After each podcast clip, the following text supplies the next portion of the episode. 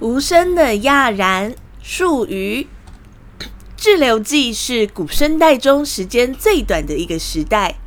动物在寒武纪到奥陶纪的长期繁衍后，经历了第一次大规模灭绝事件，带走了大量海洋生物，带走了大量海洋生物。但在灭绝结束后，残存的生物逐渐复苏，形成新的生态系。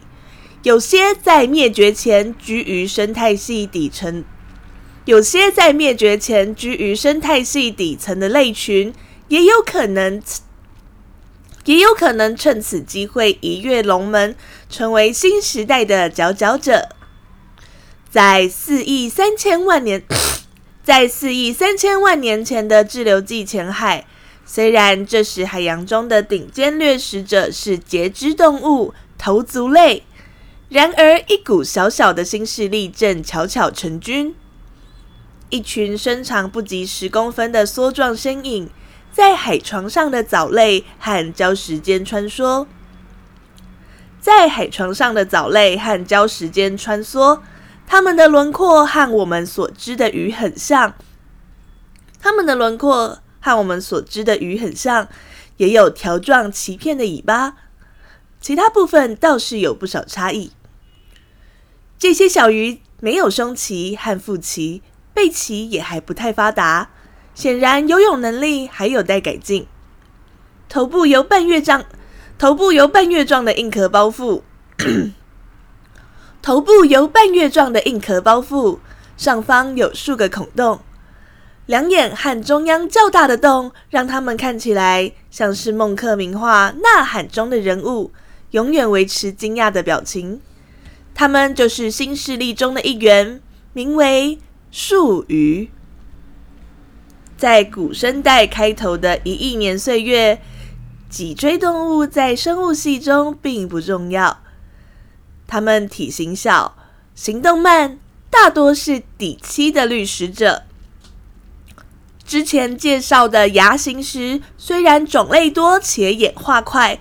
但其实最长也不过四十公分左右，能够掠食一些更小的动物，已经是当时脊椎动物的极限。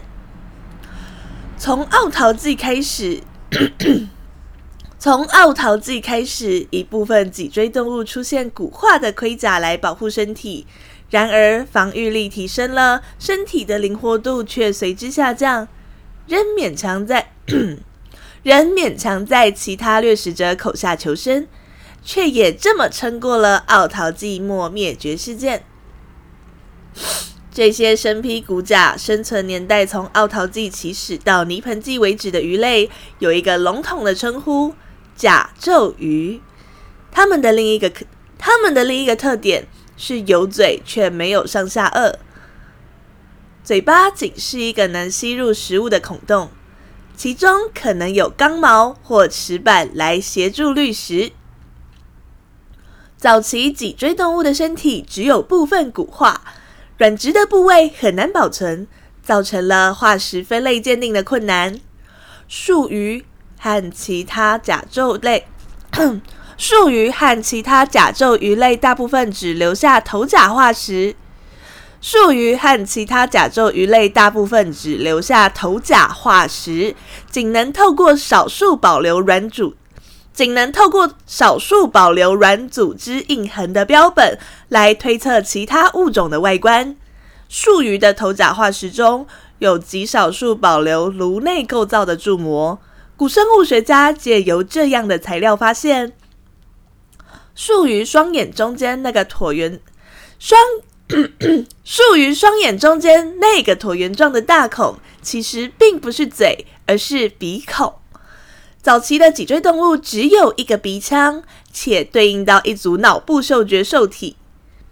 树树鱼虽然外表看起来只有树鱼虽然外表看起来只有一个鼻孔，但从内部来看，在鼻孔两侧已有。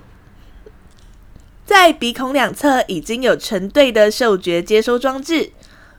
我们人类除了和盲蛮，我们人类和除了盲蛮、七 C，我们人类除了和盲蛮、七鳃蛮以外的绝大多数脊椎动物都有两都有两组嗅觉受体和鼻孔，都有两组嗅觉受体和鼻都有两组嗅觉受体和鼻孔。看起来在演化路上承先启后的树鱼，只能说是出，只能说是初具雏形，不一定是我们的祖先。然而，确实往这个方向迈进了一小步。